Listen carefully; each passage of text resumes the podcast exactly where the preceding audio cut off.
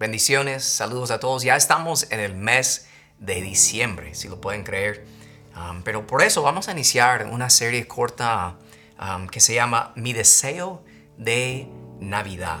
Pero no vamos a estudiar un pasaje tradicional sobre el nacimiento de Jesús, ni sobre cómo Dios eh, dio a Jesús al mundo, sino vamos a estudiar un capítulo de la Biblia que habla sobre lo que Jesús nos ha dado a nosotros y así vamos a poder aprender bastante del capítulo 4 del libro de Filipenses escrito por el apóstol Pablo. El versículo 4 empieza así. Regocíjense en el Señor siempre. Y otra vez les digo, regocíjense. Que la gentileza de ustedes sea conocida de todos los hombres. El Señor está cerca. No se preocupen por nada que sus peticiones sean conocidas delante de Dios en toda oración y ruego, con acción de gracias. Y que la paz de Dios que sobrepasa todo entendimiento guarda sus corazones y sus pensamientos en Cristo Jesús. Todos nosotros deberíamos anhelar poder vivir según esas palabras. Todos deseamos poder poner en práctica esas palabras, de poder regocijarnos en el Señor siempre. ¿Pueden imaginar cómo serían sus vidas si pudieran vivir sin preocupación? O sea, ¿Cómo sería tu vida si vivieras con la paz de Dios que sobrepasa todo entendimiento en cada momento sin importar las circunstancias? Por eso hoy al iniciar esta nueva serie vamos a hablar sobre nuestro deseo que todos tenemos de experimentar paz y gozo. Pero antes de entrar a lo principal del mensaje de hoy, quiero mencionar de que también estoy consciente del hecho de que aunque en la superficie o sea, con todo lo que vemos en la tele, escuchamos en los anuncios, en el radio, y las canciones y las decoraciones y todo. La época navideña es un tiempo de paz y gozo, pero también es un tiempo de tristeza para muchos, de soledad. Porque en esta época, personas que están recordando a sus seres queridos que ya no están. El hecho de que Puede ser que en este año habrá un asiento vacío en la mesa, debido a la muerte, divorcio, problemas familiares o económicas o incluso en medio de esta pandemia. Y es por esa razón y por muchas más que vamos a hablar sobre este tema hoy. Entonces, ven conmigo si estás siguiendo en las notas. Primero vemos que experimentar paz y gozo requiere tener las expectativas correctas. Las expectativas correctas son importantísimos. Les doy un ejemplo. Digamos que te llevo a, un edificio y te voy a enseñar un cuarto, pero justo antes de abrir la puerta yo te digo, hey, ok, antes de entrar solo te digo, este, este cuarto que te voy a enseñar es la suite de la luna de miel. Entonces abro la puerta y esto es lo que miras. ¿Qué vas a pensar? O sea, vas a estar like, ¿qué es esto? Es horrible, ¿verdad? Pero digamos que cierro la puerta y paso a otra puerta al, lado y yo te digo, ok, ahora te voy a enseñar un cuarto. Y este cuarto es una celda en una prisión, ¿ok? Entonces ya con esa expectativa abro la puerta y miras esto. Es lo mismo, ¿verdad? O sea, es el mismo cuarto, solo que cambiaron tus expectativas. Porque viendo esa celda de prisión así, tú dirías, oh, qué bonito, ¿verdad? Entonces digo eso porque muchos cristianos entran a la vida cristiana con las expectativas incorrectas. Piensan que ser cristiano significa flores y arcoíris y prosperidad, prosperidad, dinero, salud, paz y gozo. Y por eso cuando vienen las pruebas y vienen las aflicciones y vienen las dificultades, les afecta aún más que debería. O sea, por no tener las expectativas correctas sobre la vida cristiana. Digamos, pasa algo, ¿verdad? Una prueba, una aflicción, y nos sentimos tristes, lo cual es una reacción normal y está bien. Pero encima de eso, nos sentimos tristes porque estamos tristes. Nos sentimos enojados porque estamos enojados. Eh, nos sentimos frustrados porque estamos frustrados. Nos sentimos deprimidos porque estamos deprimidos. Nos molesta que nos molestamos. Y por eso nos hace pensar o, decir, no debería ser así. Pero muchos piensan así porque entraron a la vida cristiana con las expectativas incorrectas correctas. Y por eso es buenísimo saber lo que Jesús dijo en Juan 16, 33, cuando dijo, en este mundo van a enfrentar muchas aflicciones y muchas pruebas. ¿Qué estaba haciendo Jesús? Nos estaba preparando. Él nos estaba dando las expectativas correctas. Pero cuando uno decide de poner su fe en Jesús, de aceptar la salvación, ¿verdad? O sea, de seguir a Jesús, en el momento que tú declares estar en el lado de Dios, tienes que tener la expectativa correcta de saber que en ese instante que tú declaras que estás al lado de Dios, el diablo, sus demonios, el mundo, ellos declaran guerra contra ti. Entonces agregas un montón de enemigos a tu vida al momento de aceptar la salvación. Y ahora, por favor, capte lo siguiente, lo que les voy a decir. Si eres salvo, ¿ok? Si tienes la salvación, Jesús mismo dice en Juan 10, 28, yo les doy vida eterna y nunca perecerán, ni nadie podrá arrebatármelas de la mano. Entiende esto. Porque si el diablo y sus demonios, según las palabras aquí de Jesús, no te pueden robar la salvación, entonces la única opción que tienen es de tratar todos los días de robar tu paz y tu gozo. Por eso, en este mensaje yo te quiero hablar de cómo no permitir que eso suceda. Primero, como les digo, tiene que tener las expectativas correctas, de saber que tienes enemigos ahora, si eres cristiano, que no todo es fácil. Tienes que tener esas expectativas. No te debe sorprender que tu paz y tu gozo serán atacadas todos los días. Es vital entender eso para poder experimentar paz y gozo. Pero no terminamos ahí. Experimentar paz y gozo requiere entender qué es la paz y el gozo. Porque primero diré lo más obvio, lo más básico que yo me imagino que todos saben ya. Que la paz y el gozo no están basadas en experiencias, no están basadas en emociones ni en momentos temporales. Y eso es lo básico, ¿ok? Sabemos eso. Pero tenía que mencionarlo. Pero ahora quiero mencionar algunos aspectos importantes que hay que entender bien sobre paz y gozo. Empezamos con el gozo, ¿ok?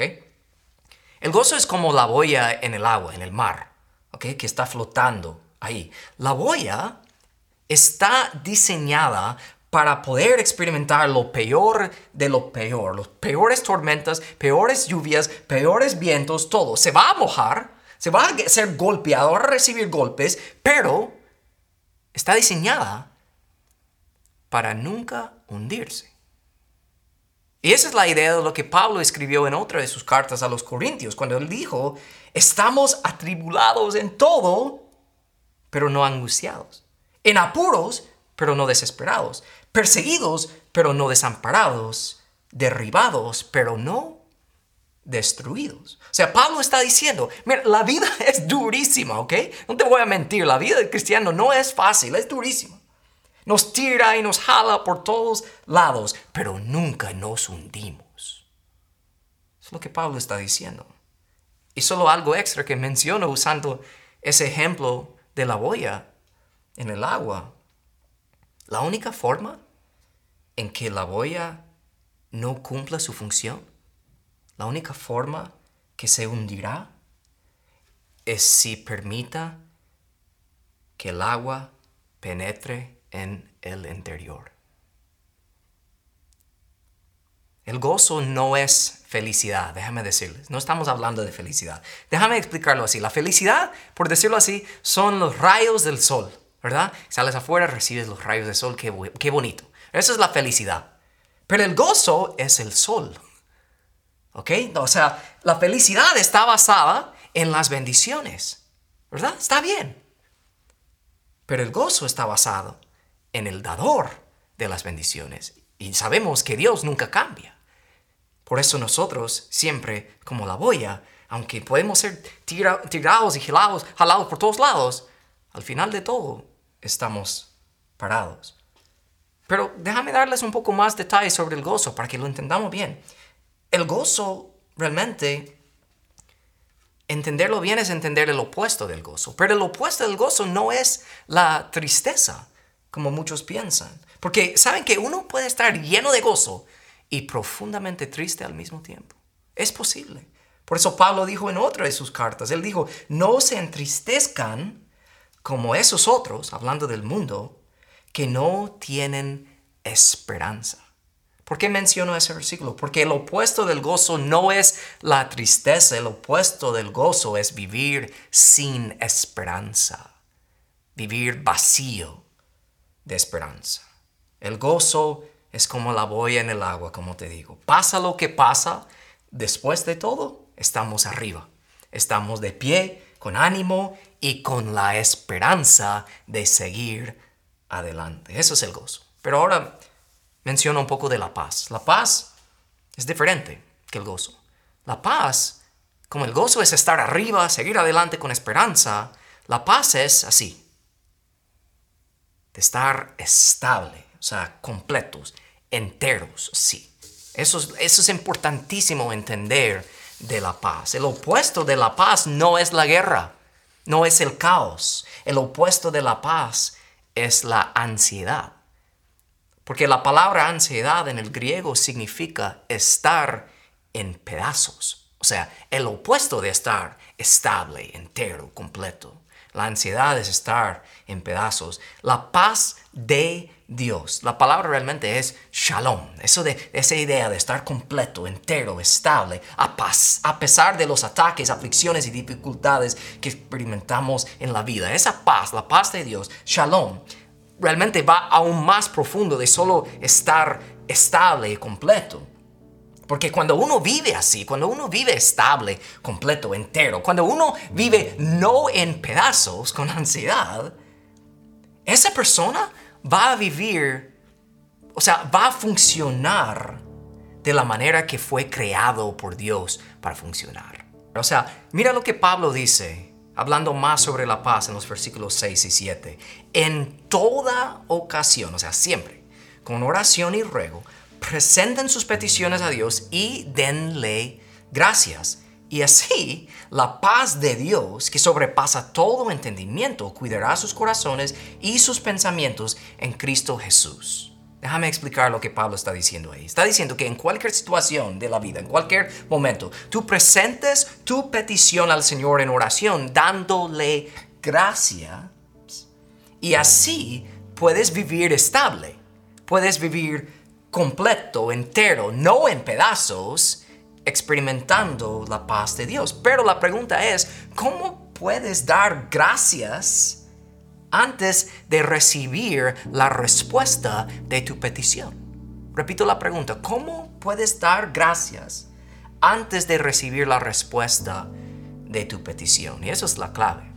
Dar gracias a Dios cuando haces tu petición es decir, Dios, desde ya, desde este momento, te digo gracias por la respuesta que me darás a esta petición. O sea, hacer eso, solo una persona que vive estable, firme en la confianza del control que Dios tiene sobre su vida, una persona que puede hacer eso, es una persona que está experimentando la paz. Y repito, la paz no significa que todo alrededor está tranquilo. O sea, paz es vivir completo, repito, completo, estable, entero, no en pedazos, aun cuando todo lo que está sucediendo alrededor sí está en pedazos, sí está en caos. Pero noten aquí que estamos hablando de la paz de Dios. Pero hay un elemento de paz que tienes que tener primero antes de poder experimentar la paz de Dios. Y en otra carta de Pablo, él lo explica muy bien. Él dice en Romanos 5.1, por lo tanto, ya que fuimos declarados justos a los ojos de Dios por medio de la fe, tenemos paz con Dios. Gracias a lo que Jesucristo nuestro Señor hizo por nosotros. Tú no puedes tener la paz de Dios hasta que tengas paz con Dios. Y eso significa aceptar la salvación que Jesús te compró en la cruz. Entonces, si nunca has aceptado, como dice ese versículo, lo que Jesús ha hecho por ti, si Jesús en este momento no es el Señor de tu vida, te digo por amor, honestamente, jamás puedes experimentar la paz de Dios porque no tienes paz con Dios todavía. Pero eso puede cambiar en un instante. Solo tienes que decidir de entregar tu vida a Él. Entonces experimentar paz y gozo requiere tener las expectativas correctas. Eh, eh, requiere entender realmente qué es la paz y qué es el gozo. Pero de ahí al final experimentar paz y gozo requiere reconocer la fuente de la paz y el gozo. Lo voy a explicar. Reconocer cuando digo esa palabra estoy hablando de reconocer con propósito, o sea, al propósito, con acción, la fuente de paz y gozo, porque la paz y el gozo no son emociones que de repente vas a sentir y todo va a estar bien. Para nada estamos hablando de eso. Yo les dije casi al inicio de la prédica que el diablo, sus demonios y el mundo no pueden robar tu salvación, ¿verdad? Entonces la única opción, la única táctica que les queda es de tratar de robar tu paz y tu gozo. Pero no es cualquier ataque contra tu paz y tu gozo, no es un ataque general sino ellos quieren específicamente robar la paz y el gozo de una manera muy específica. Porque la fuente de la paz y el gozo es Jesús. Pero en verdad, si lo pensamos aún más profundo, nuestra paz y nuestro gozo viene de nuestra aseguranza de que tenemos salvación en Jesús, que vamos a pasar la eternidad con Jesús, que Jesús es por nosotros. Entonces, entendiendo eso, la única manera y la manera más dura que el diablo te ataca es por hacerte dudar de tu salvación. Y cuando él hace eso, el resultado es que vivirás sin paz y sin gozo. El rey David da un ejemplo tan obvio de eso. Después de haber caído en pecado, él oró a Dios en el Salmo 51. Él dijo, Dios, por favor, me equivoqué, devuélveme el gozo. Porque lo había perdido. Estaba dudando, ¿será que Dios todavía estás por mí? ¿Todavía eh, estás conmigo? Estaba dudando, pero mira las palabras. Él dijo, devuélveme el gozo, pero no cualquier gozo. Él dijo, el gozo de tu salvación.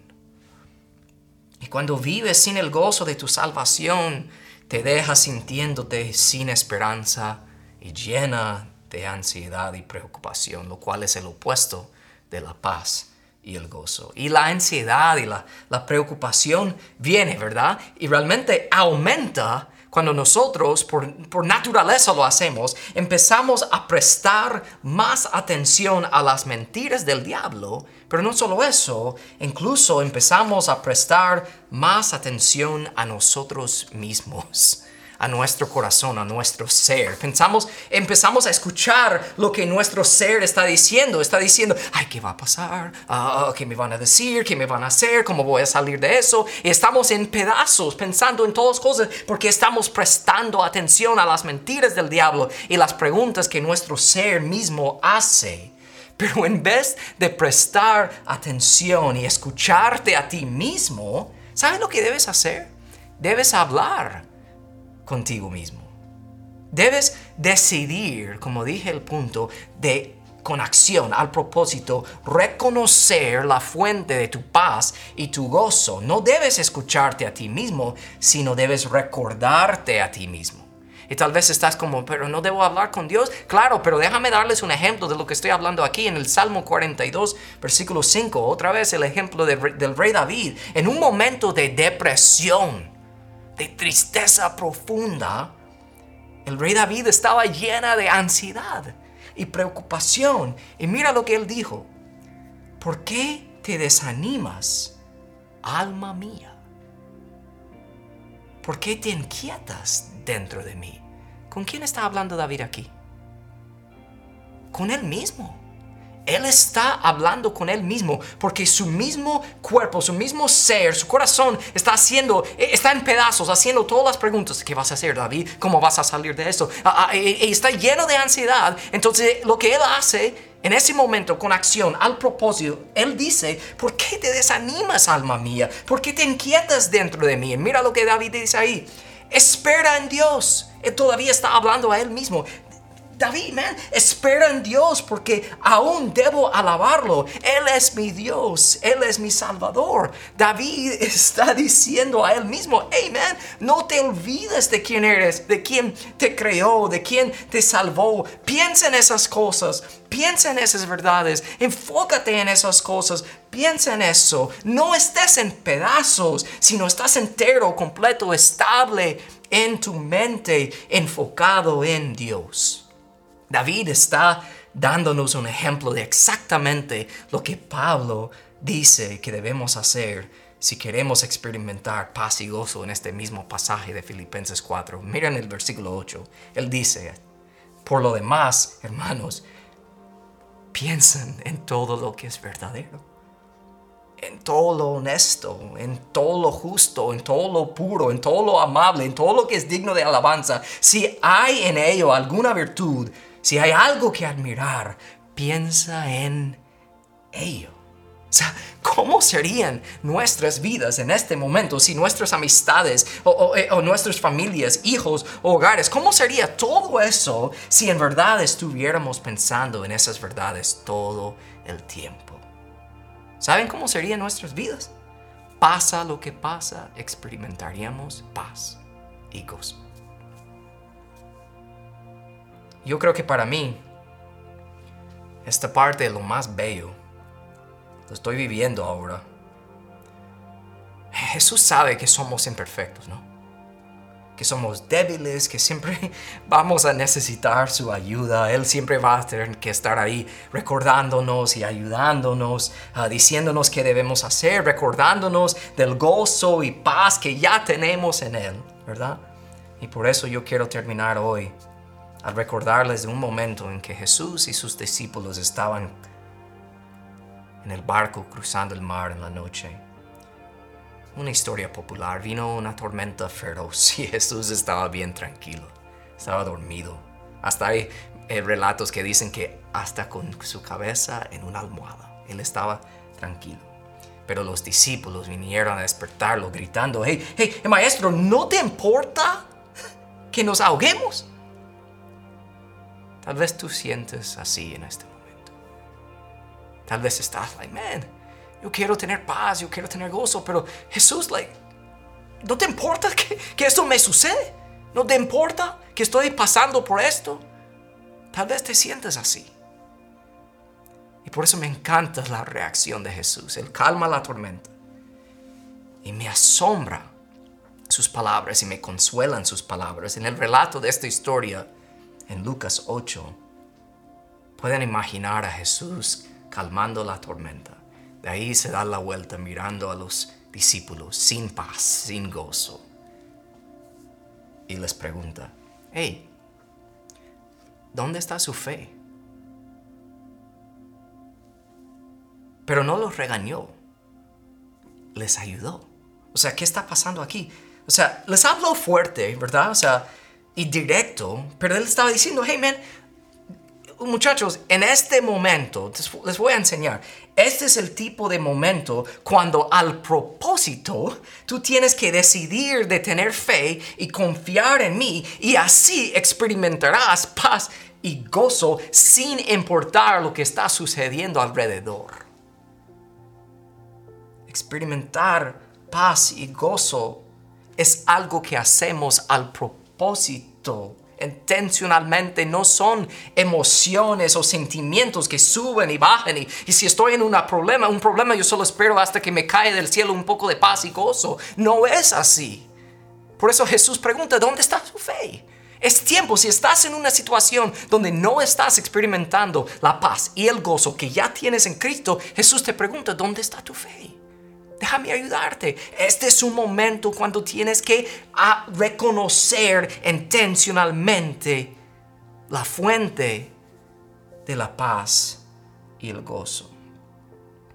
Por eso me encanta cómo Pablo termina este pasaje que estamos estudiando hoy en el versículo 9 cuando él dijo, lo que ustedes aprendieron y recibieron de mí, de lo que me de lo que de mí vieron y oyeron, póngalo por obra. Otra manera de decirlo es, pongan en práctica eso. Haz algo, muévate. No solo esperes sentimientos e emociones. ¿Y sabe cuál va a ser el resultado de eso? Mira lo que Pablo dice. Y el Dios de paz estará con ustedes. Tal vez llevas tiempo viviendo en pedazos, sin paz, pero llena de ansiedad. O tal vez pensando en el ejemplo de la boya en el mar, en el agua, tal vez no tienes gozo en este momento de tu vida porque has permitido el agua penetrar tu interior. O sea, los problemas y las luchas de tu vida se han convertido parte de quién eres. Y por eso no estás experimentando el gozo que está disponible para ti como un hijo de Dios. Entonces en este momento piensen en tus problemas y piensen en tus luchas. Piénsalo, no, no ignores, no trates de huir de eso, olvidar de eso. En este momento, ¿qué te viene a la mente cuando yo hablo de luchas y problemas? Y mientras que estás pensando en eso, ahora escucha a tu Salvador Jesús preguntarte en este momento, ¿dónde está tu fe? Hijo mío, hija mía, este es un momento de reconocer al propósito con acción la fuente de la paz y el gozo. No esperes que cambien las circunstancias para poder vivir con paz y gozo. Mira Jesús. No estás en pedazos. Puede ser que tú estás en pedazos en este momento. Y uno de esos pedazos es donde tú enfoques en Dios. Y Dios dice que bueno. Pero nada va a cambiar hasta que estés entero. Y la única manera de estar entero es de solo enfocar en Dios. Padre, en el nombre de Jesús, gracias por darme la fuerza de dar este mensaje hoy. Gracias porque tú sabes que viene de mi corazón. Tú sabes mi vida, tú sabes todo, Señor. Y tú eres bueno. Te doy gracias por eso. Te doy gracias por la familia de iglesia, Celebration, que está escuchando este mensaje hoy. Te pido por las personas que están luchando, Señor, que hoy, no por mí, no por nadie más, sino entre tú y ellos, ellos te escuchan preguntar, en medio de su circunstancia, en medio de sus problemas, que escuchan tu voz decir, hey, ¿dónde está tu fe? Este es un momento, hijo mío, hijo mío, de activar esa fe, de decidir de tener fe de enfocar en mí y no esperar sentirlo.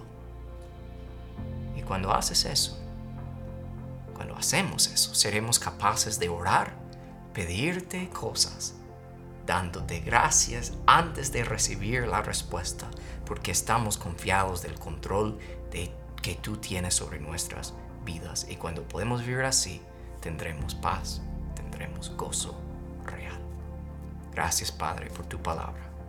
En el nombre de Jesús. Amén. La iglesia no es un lugar al que solo asistes o conectas en línea. Es una familia donde perteneces. Nuestra página de conexión está diseñada para ayudarte a conocer más a Dios y crecer en una relación con Él. Cuando buscas nuestra página de Linktree, diagonal Iglesia Celebration, encontrarás prédicas pasadas para ver en YouTube o escuchar en forma de podcast puedes escuchar nuestra música de alabanza y adoración.